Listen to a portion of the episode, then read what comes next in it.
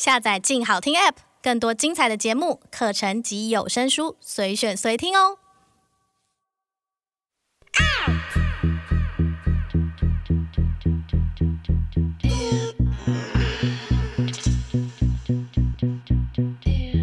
收藏之，阅读之，用耳朵阅读，聊天一个人的收藏。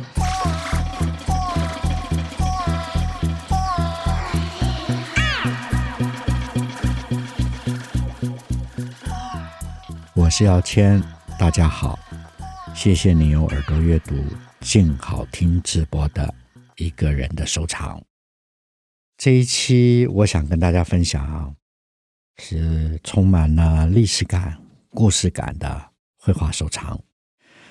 作者是 Peter Paul Rubens，鲁本斯。这个名字一说出来，可能大家觉得挺熟悉的。的确。在这些年来，艺术拍卖的新闻一直变成一个比较重要的艺文新闻的时代里，经常有许多画作创了拍卖记录或创了很高的天价。而在西洋古典艺术市场里，经常创出高价的一个艺术家鲁本斯，他就是其中一位。我用另外一个角度来介绍鲁本斯吧。我觉得用现代的介绍词来说，他应该是西洋古典美术艺术家中的流量担当。他之所以能成为流量担当，有很多原因。除了他的绘画有超高的水准和技术之外，他还有很高产的作品量流传于世。他是十七世纪的一位艺术家，你想要流传四百年至今，这么多作品还被留下来，肯定他在当时是一个重要的艺术家，人们很珍惜他作品，而且大家纷纷要他的作品，所以他才会有产出这么多作品。那之所以在他的一生都一直维持高知名度的名声和创作量。最主要有一个很重要的，以现在的角度来讲，叫做政治正确。他呀一直在他的创作内容里面维持着当时主流意识、大众和政治掌权者，无论是在教廷，无论是在皇族，他们都认同的价值观。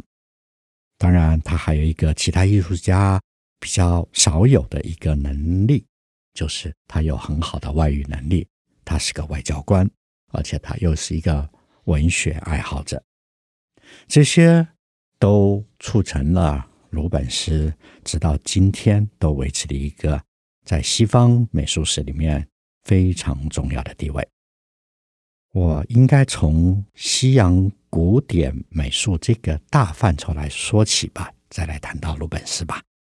因为我跟大部分的朋友一样，即使喜好艺术，各种艺术形态，但是对于西洋古典艺术，永远都是最后才会进入，因为它不像当代艺术一样是很容易各自定义说明，而且你只要紧跟着 Instagram 的潮流不掉队，在这个网络世界上，资讯快速广泛的散播。符号标签分类清楚，很容易就跟得上进度。你也很容易跟着大家的流行的话题里面，你就在这一个喜欢艺术的潮流里面不掉队。但是谈到西洋古典艺术就不一样了，因为它来自于文化背景思维与我们迥然不同的另一个时空，特别是历史的发展。造就艺术的变化，这都会成为一个比较难跨越的门槛。甚至很多人觉得这应该是学术研究的，在我们谈收藏，不应该有那么沉重的学习负担吧。而我们在这些过程里面呢，经常却要面对于西方当代艺术，只要提起创作，就会对照到他们的美术史里面，西洋古典艺术里面的一些重要大师的作品。鲁本斯也经常会对照与西洋的当代艺术的。不过说了那么多，我也是在最近五年才真的能够进入西洋古典艺术的收藏。这所谓最终踢我一脚的，就是我的好奇心吧。我一直是一个有好奇心的人，我也努力让自己维持好奇心，因为只要有好奇心，就可以让自己警惕着自己，放下已经完成的自己，而打开新的自己的最好方法。无论在文学、美术、音乐，甚至电影上的阅读，我都常常提醒自己，包含我的旅行，我也常常让好奇心来决定，而不是让潮流资讯来决定。放掉旧的喜恶评价和成见，勇于接受和自己完全不同的文化背景的世界，这是促成自己的审美。促成自己进入更丰富的知识领域，这也是我常常鼓励自己的一个该往下走的方法吧。而我真的接触西洋古典艺术，必须说到一位朋友，那是来自于一场拍卖会的展览，正好当时展出一件特别不容易找到的一件鲁本斯的作品。罗德和他的女儿们，这是一个旧约圣经的故事。那么当时一估价就已经预计会破了记录。果然，在伦敦佳士得三千多万成交。而这件作品曾经到了香港，在拍卖之前做了展览。我当时也是在一个好奇心之下看了这件作品，而认识了当时的一位专家。高原，也因为他的详细介绍，让我开始在西洋古典艺术的阅读上有了不同的结果。鲁本斯绝对是在西方艺术史里最为人知、有最高知名度的艺术家之一。从一点可以看到，所有在欧美的大型公立艺术馆里。只要他们把西洋古典艺术史当作馆藏目标时，那么他们必然要拥有几件大尺幅的鲁本斯作品，那你才上得了台面，才能成为一个被信服的美术馆。而他有一个与其他艺术家最不一样的特质，就是他不只是个艺术家。他是个外交官，而且还是个文学爱好者。他应该分类于巴洛克早期的代表人物吧？那是十七世纪法兰德斯的画家，应该这么分类。法兰德斯呢，是一个文化概念的一个区域名称。它算是在西欧的一个历史的名称，以当今的地理分类，应该就是西欧南部到法国东北部，那中间包括了比利时、卢森堡这个范围。而十七世纪这个区域就是美术最蓬勃的区域。其实到了今天也还是一样，那里居住了许多艺术家，还有。服装设计师，在鲁本斯常居住的安特卫普，至今仍是比利时时尚区域的重镇。好，回到鲁本斯，他的整个的个人历史吧。他虽然出生于德国，在刚刚进入少年时就随了母亲回到安特卫普。当时的安特卫普呢，其实是南欧西班牙殖民地，也是当时在所有的殖民地里面最富有的一个城市。鲁本斯他自小好学，又擅长于交际，所以让他很早很早就得到了机会，到了南欧意大利去学习，并且在那段时间，他就用他善于外交的特质，广泛的与意大利的贵族和宗教人士来往，交了许多朋友，也建立了很重要的人脉。这就如同张爱玲说的：“出名要趁早。”他就在那个时候得到了很多的机会。后来，当他成名之后，他又以他擅长外交手腕，协助西班牙、英国与他自己的母国的外交事务。所以，他无论是在政治上、在商务上、在宗教上，这些的人群或者这些的主要的掌权者，都有着非常好的人脉网络。因此，他做的作品。也经常对于这三类族群有着非常迎合他们价值观和审美观的描述。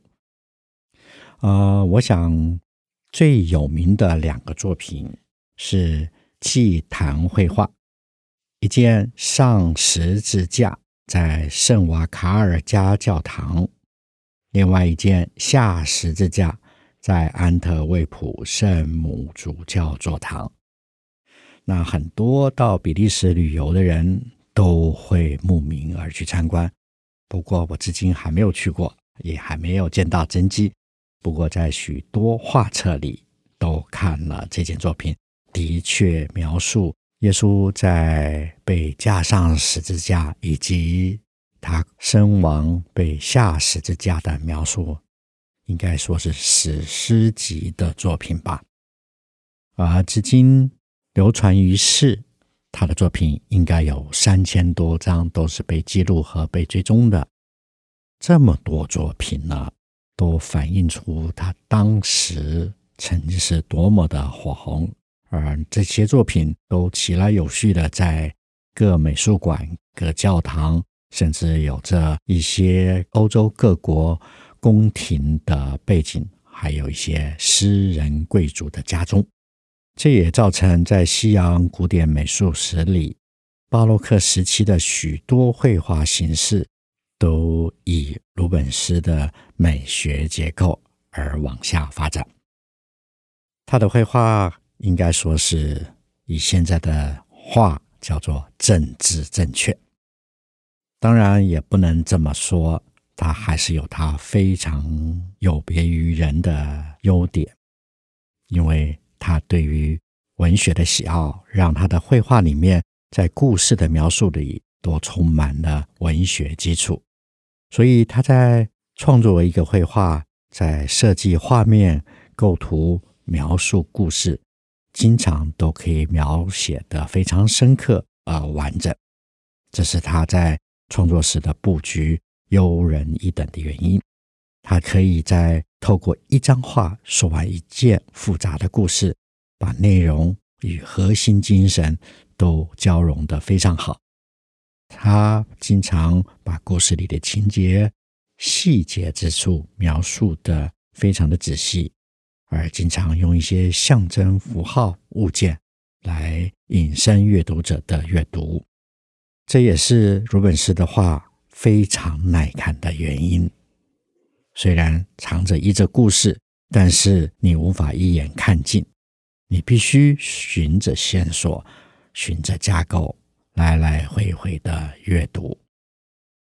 而鲁本斯所描述的人物，并没有很严苛的时代考证，应该这么说，他经常在人物的塑造上，随着故事里面人物的性格而面向的群众可以理解。可以欣赏的方向去设计人物的形象，并且也要考虑他的画作是要放在教堂、放在宫殿这些场合，而且经常阅读的都是贵族或者是一些宗教政治的领导者，所以他在设定上都有一些要影响阅读者的语言的能力吧。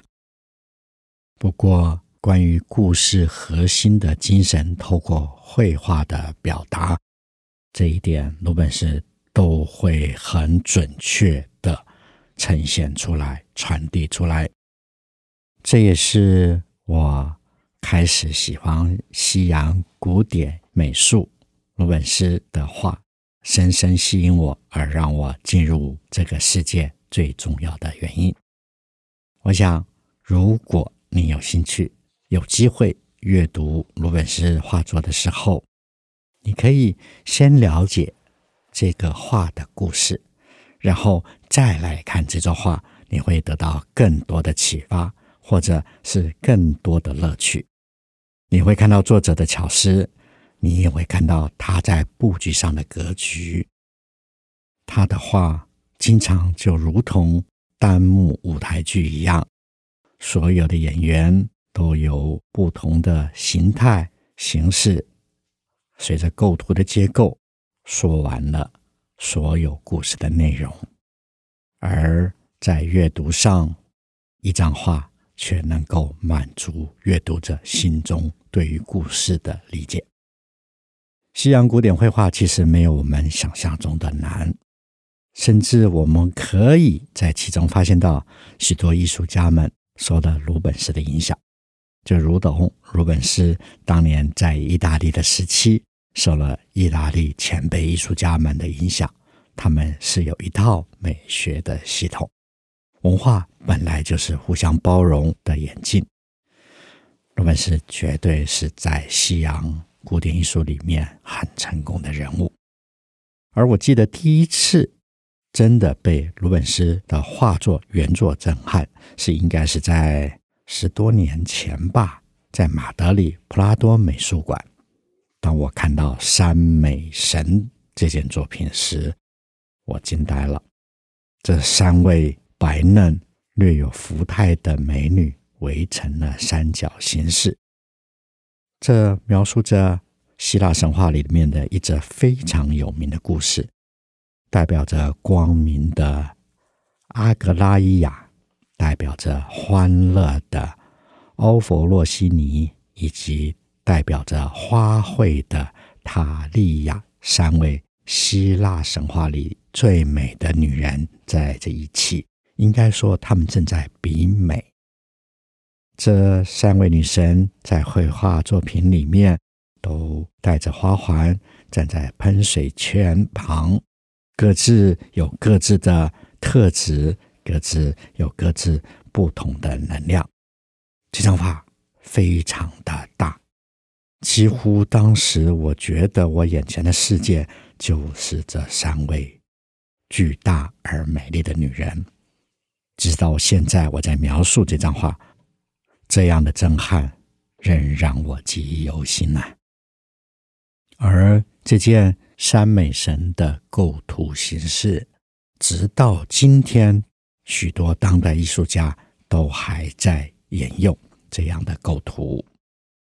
不过，我想分享一个小小的八卦。我在一个新闻资料里面读到，山美神这件画作是牵涉到一件绯闻，因为山美神。